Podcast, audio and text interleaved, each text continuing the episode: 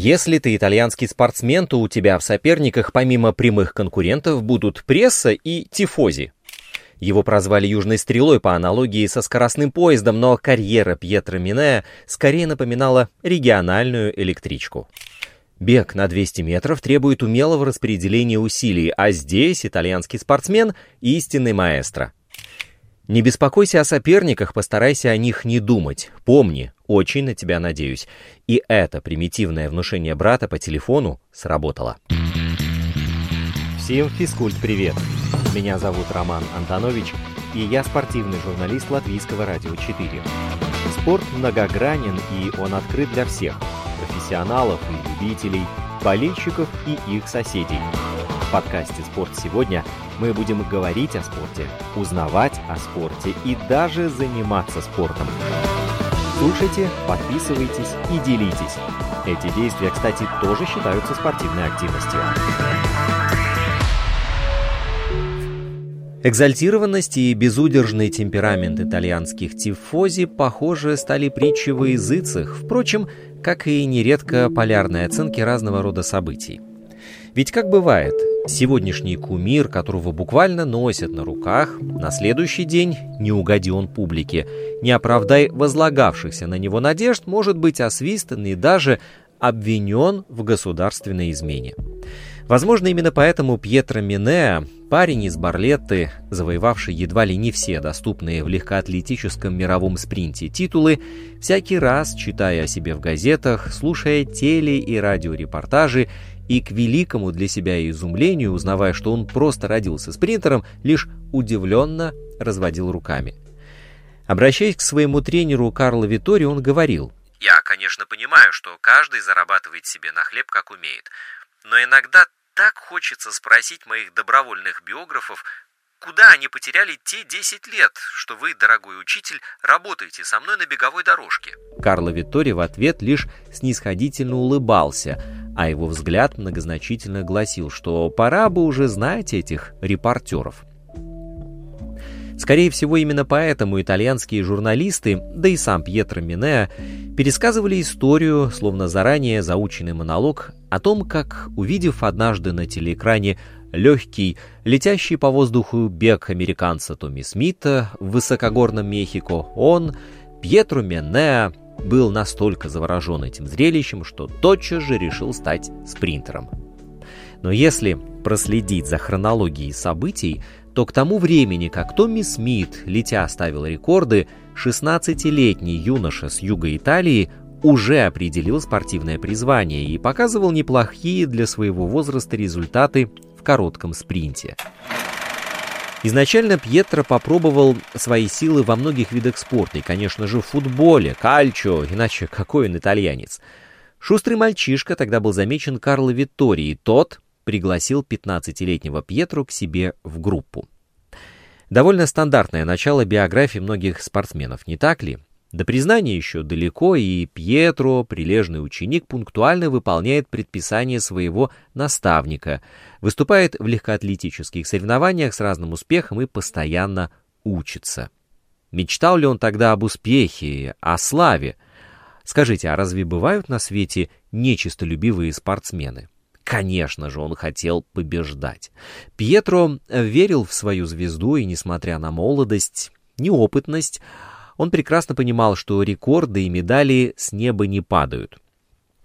Минуло пять лет, прежде чем пресса заговорила о Пьетро Минеа как о восходящем таланте, называя его «Ла Фречча дель Суд» — «южной стрелой», по аналогии с экспрессом Бари-Милан, что отправляется от станции, расположенной неподалеку от местечка, где родился Пьетро. Итальянская пресса э, щедра на яркие, порой и неожиданные эпитеты и сравнения. Так, олимпийского чемпиона 60-го года Ливио Берутти, завоевавшего для Италии первую золотую медаль в беге на 200 метров, она окрестила «Туринским экспрессом». И вот сенсационный заголовок с небольшим изменением родился еще раз. Но в самом пути Меннеа к спортивной славе не было ничего и отдаленно напоминающего движение курьерского поезда. Скорее, это был региональный поезд с остановкой на каждом перроне. Первую медаль, бронзовую, Пьетро получил на чемпионате Европы 1971 года за выступление в эстафетном беге. Ему тогда было 19 лет. Тогда же определилась и его амплуа – дистанция 200 метров, где он достиг весомого результата – 20,7 секунды. К первой в своей жизни Олимпиаде 72 года Минея подошел уже вполне сложившимся мастером спринта и накануне игры возглавил списки претендентов, пробежав излюбленную дистанцию быстрее всех за 20,2 секунды. На Олимпиаде в Мюнхене Пьетро Минея был среди фаворитов, но возлагавшихся на него надежд полностью не оправдал. Он лидировал в забеге и четвертьфинале – Полуфинал завершил вторым, пропустив вперед американца Ларри Блэка, а в финале, бурно финишировав, Минея все-таки не смог нагнать серебряного призера Блэка и довольствовался бронзой. За победу они практически не спорили, слишком очевидным было тогда преимущество Валерия Борзова.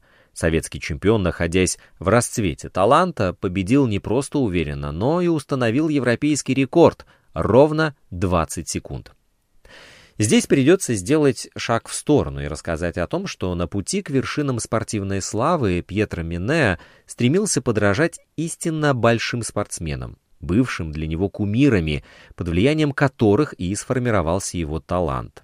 Так, выдающийся рекорд Смита и свободный в то же время постоянно контролируемый бег Валерия Борзова, умевшего, судя по обстановке, управлять своей скоростью, многие годы оставались для Пьетру высочайшими образцами.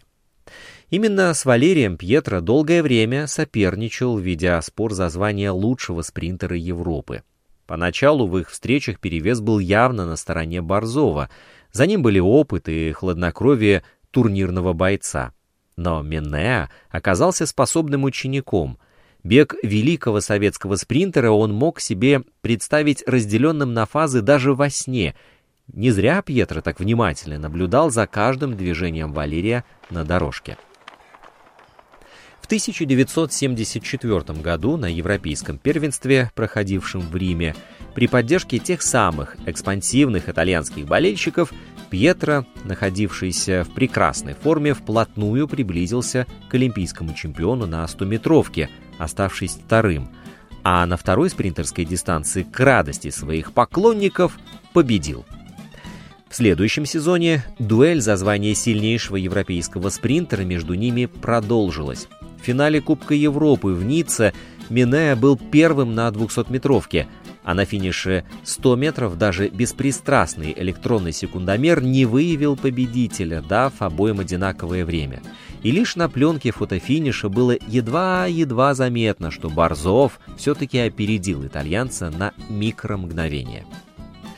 24 года – идеальный возраст для спринтера, и, исходя из общепринятых норм, именно в 1976 году Минеа должен был проявить себя в полной мере.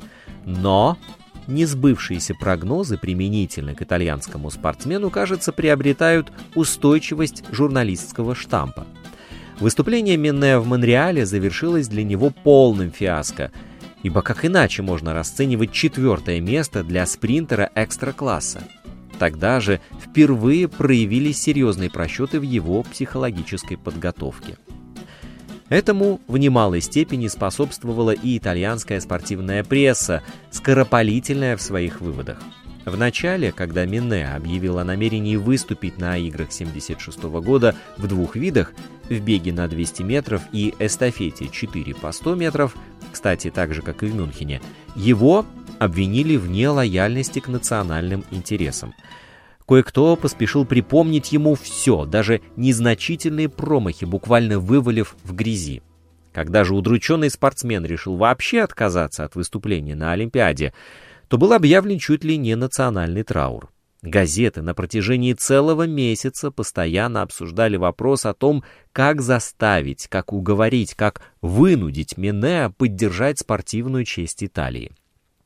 Наконец, после неудачного выступления в Монреале, его и вовсе поторопились списать, заявив во всеуслышание, что Минеа находится на спаде, и ему пора завершать спортивную карьеру, мол, не хочешь бежать на Олимпийских играх, так не бегай уж вообще. Баста.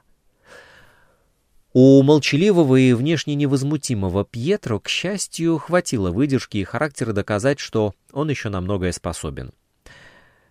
После Олимпиады он в пику злопыхателем пробежал 200 метров с отличным временем, 20 и 23 сотых секунды, что повторило его личное достижение, и это, гораздо важнее, результат олимпийского чемпиона Дональда Квори в Монреале. В 1977 году Минеа вновь стал оправдывать прозвище «Стрела Юга», и ему удалось взять реванш у Квори с прекрасным результатом – 20 и 11 сотых а на первом Кубке мира финишировать вторым, показав одинаковое с победителем Клэнси Эдвардсом из США время. Вот как тут не посетовать на превратности фортуны?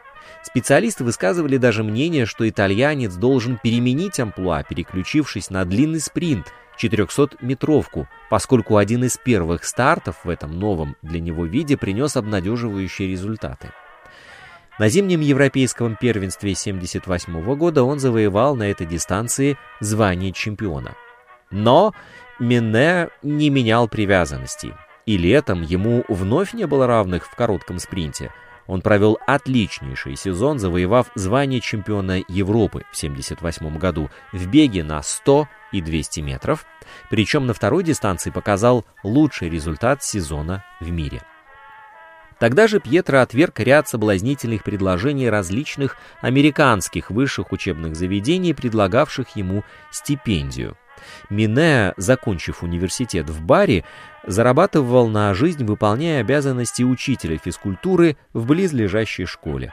Он скромно заявил, что никуда не собирается уезжать из Формии, хотя условия жизни вовсе не легки, и что он будет продолжать спортивную подготовку дома – а также заявил, что Олимпийские игры в Москве станут, очевидно, последними в его богатой спортивной биографии.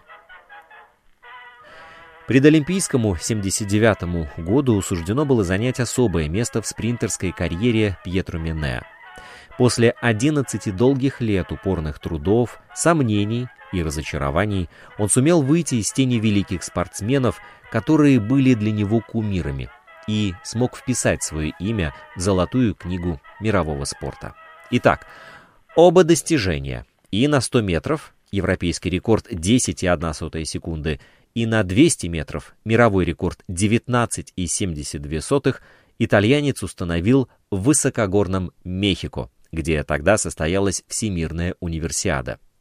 Рекорд на своей излюбленной дистанции 200 метров им с Витори, конечно, планировался – как только стало известно, что универсиада состоится там же, где Томми Смит показал свой феноменальный результат, то было безоговорочно решено готовиться особенно тщательно именно к этим соревнованиям. Ради этого пришлось даже пожертвовать участием в состязаниях на Кубке мира, ведь в их планах было достичь пика формы лишь осенью. Турнир в Мексике проводился в конце сентября. Само решение пропустить Кубок мира в Монреале э, вызвало очередную волну критику в прессе. Акулы пера, похоже, не желали разбираться в тактических тонкостях тренировочного процесса. Но Мине к этому уже привык. Какие его действия не вызывали эту самую критику? Гораздо более неприятным выглядел упрек, брошенный Пьетру с газетного листа Ливио Берути. Тот публично обозвал спринтера трусом и желторотым птенцом, за отказ от выступления в Монреале. Пьетро отбил и эту газетную атаку. Позднее он взял себя в руки и окончательно успокоился, чего нельзя было сказать о его болельщиках. Они... они не могли простить оскорбления в адрес своего любимца, и долго еще на страницах итальянской спортивной печати продолжалась эта перебранка. Собака лает, караван идет, тренировочные старты, которые предшествовали официальным соревнованиям универсиады, лишь подтвердили правильность расчетов Виттори и его ученика. На 100-метровке итальянец улучшил европейский рекорд. 10,7 секунды. 72 -го года, кстати, принадлежавший Валерию Борзову. И на дистанции 200 метров показал великолепнейший результат – 19,8 секунды. Но и здесь не обошлось без проказ неблагосклонной к нему фортуны.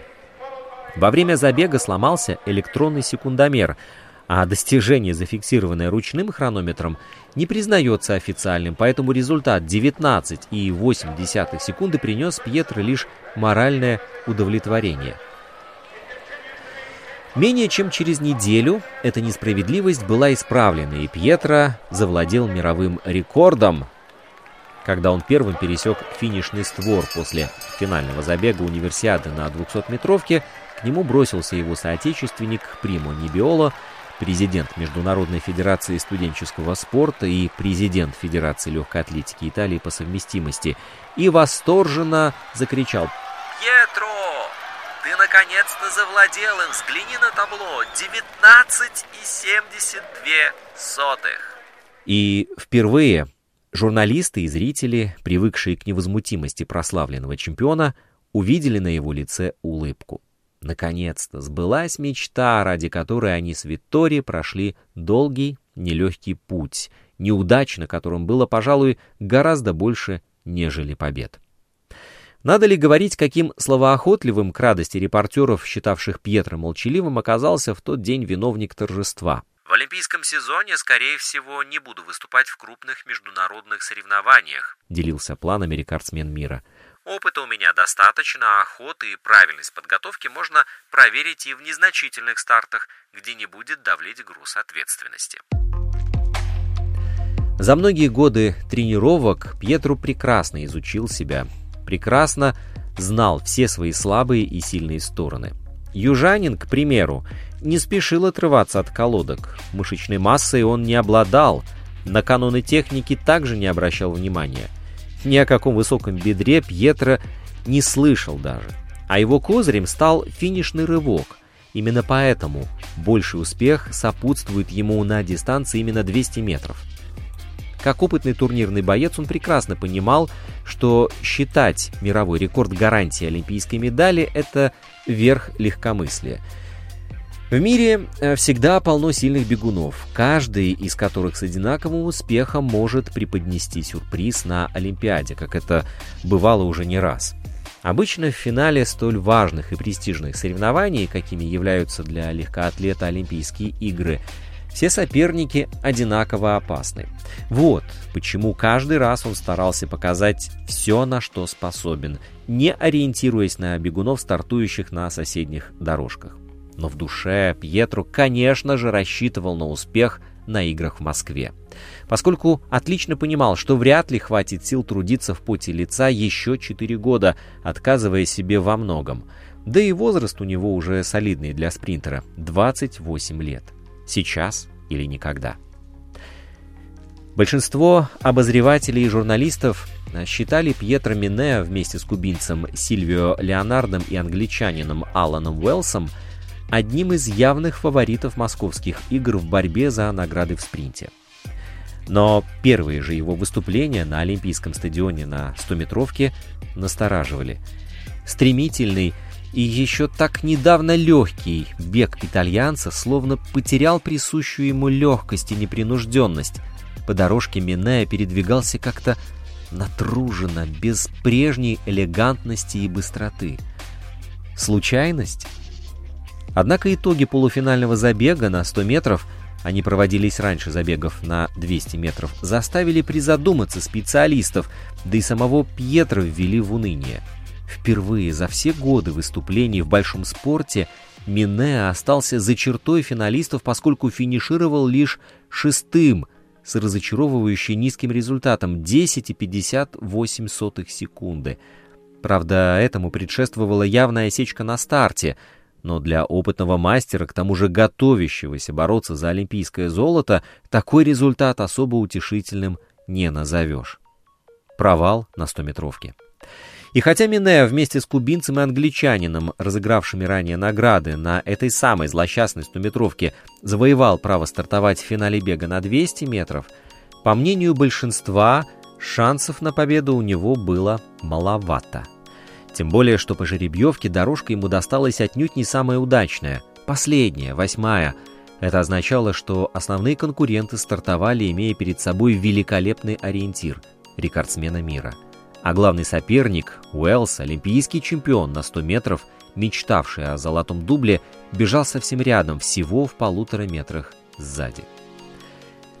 Сразу после стартового выстрела Уэллс вырвался вперед, словно и не было впереди 200-метровой дистанции.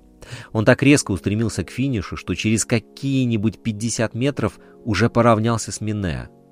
При выходе с виража определился явный фаворит. Им был Уэллс, вслед за ним Леонард, Квори и Минеа, который к тому моменту проигрывал лидеру около трех метров. Но никто не способен пробежать 200 метров на одном дыхании. Ясно, что где-то в конце дистанции англичанин должен ослабить натиск.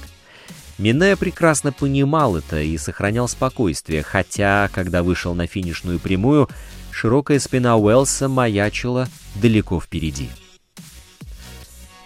Бег на 200 метров требует умелого распределения усилий, а здесь итальянский спортсмен истинный маэстро. Когда до финиша оставалось меньше 20 метров, зрители увидели, казалось бы, невероятное – Создавалось впечатление, что Уэллс застыл на месте, столь стремительным, неудержимым был финишный порыв Минея. По мере того, как разрыв между ними сокращался, таял буквально на глазах, интересно было сравнить разные стили двух выдающихся спринтеров. Мощный, накатистый Уэлса, изо всех сил пытающегося сохранить чистоту и правильную технику движений – и легкий, словно струящийся Минеа свободным шагом безжалостно поглощающего разделяющих пространство. За 10 метров до финиша итальянец поравнялся с лидером. Уэлл с последним отчаянным усилием бросился на ленточку, но Минеа, скорость движения которого к тому моменту была выше, и без финишного нырка выиграл у англичанина две сотых секунды. Проскочив финишный створ, Пьетро продолжил легкий, теперь уже победный бег по дорожке, мимо аплодирующих трибун, подняв вверх указательный палец, как бы показывая, что именно он является теперь сильнейшим спринтером мира. Наконец-то доказал, что проблемы, которые стояли передо мной, прежде всего психологические, сказал спортсмен после победы на встрече с журналистами. Олимпийский сезон действительно выдался для уже ветерана нелегким. В марте он неожиданно получил травму, которая нарушила план подготовки. К тому же до конца мая не было ясно, выступит ли Италия на играх, и это сказалось на боевом настрое спринтера. Позднее, когда стало известно, что американские спортсмены не будут стартовать в Москве, Многие представители западной прессы посчитали, что для Минеа поездка на игры в Москву обернется легкой прогулкой за олимпийскими наградами. Однако его ожидало жестокое разочарование, неудача на 100-метровке. Тогда утром перед финалом на 200 метров Пьетро разбудил телефонный звонок. «Не будь дураком», — убеждал его брат Винченцо, звонивший из Барлетты. «Не беспокойся о соперниках, постарайся о них не думать помни, я очень на тебя надеюсь», — сказал он, снабдив свои наставления парой крепких итальянских выражений. Как ни странно, но столь примитивное внушение подействовало отрезвляюще. У Пьетра словно пелена с глаз упала, и постепенно начала возвращаться уверенность. А тут еще визит старого друга-соперника. В гости к Минеа, как выяснилось, заглянул ненадолго Валерий Борзов, с которым они столь упорно соревновались на беговой дорожке. По собственному опыту, зная, как важен правильный психологический настрой накануне такого ответственного старта, как олимпийский финал, но и то, что многословие в этот момент столь же вредно, сколь и молчание, Борзов ограничился лишь парой отдельных замечаний — ты, Пьетро, на сегодняшний день бесспорно сильнейший спринтер мира. Сейчас самое главное — суметь преодолеть себя, собраться и показать все, на что ты способен. Как тебе это не раз удавалось в поединках со мной. Помнишь? Глаза его хитро блеснули.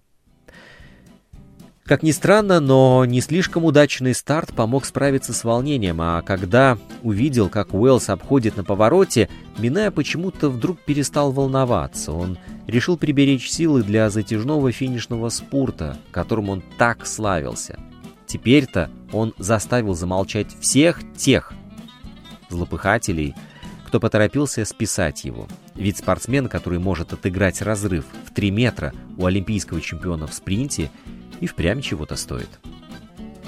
То, что именно он лучший спринтер мира, итальянец доказал своими выступлениями и после игр. Уверенность, вновь вернувшаяся к нему на Олимпийском стадионе в Москве, помогла победить поочередно всех ведущих американских спринтеров и показать шесть лучших результатов сезона в беге на 200 метров.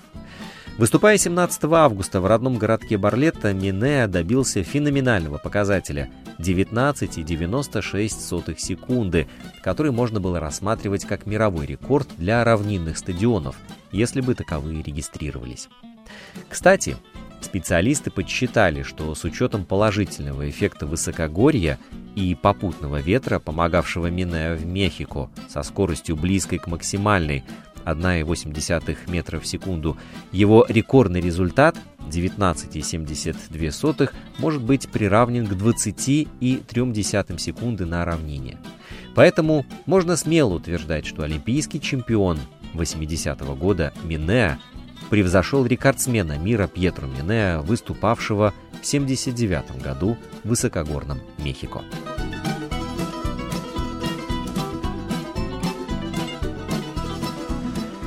Даже после ухода из спорта Пьетро оставался чрезвычайно влиятельной персоной.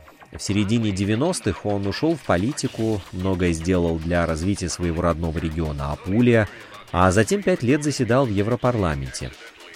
В стороне от легкой атлетики Мине не оставался. Он наблюдал с трибуны, как Усейн Болт расширяет горизонты возможного на дистанциях 100 и 200 метров. Увы, из жизни лучший спринтер Италии ушел так же быстро, как бежал на дорожке стадиона. 21 марта 2013 года в возрасте 60 лет после тяжелой болезни. Проходивший вскоре футбольный матч сквадры Адзуры против Бразилии начался с минуты молчания. Никогда ранее она не посвящалась представителю другого вида спорта. Том же году в память Мине были организованы престижные соревнования в Риме, Сейчас они проводятся в рамках бриллиантовой лиги. А в 2014 году на маршрут вышел новейший железнодорожный экспресс его имени по маршруту, соединившему родной для Пьетро регион и столицу Италии. И на его борту изображен силуэт Пьетро Минеа, который бежит со скоростью экспресса.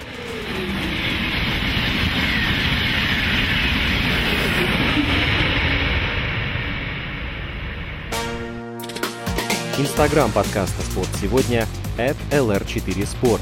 Домашняя страница радиоканала lr4.lv, страница в Фейсбуке «Латвийское радио 4». Слушайте, подписывайтесь и делитесь. Мы с вами скоро встретимся вновь.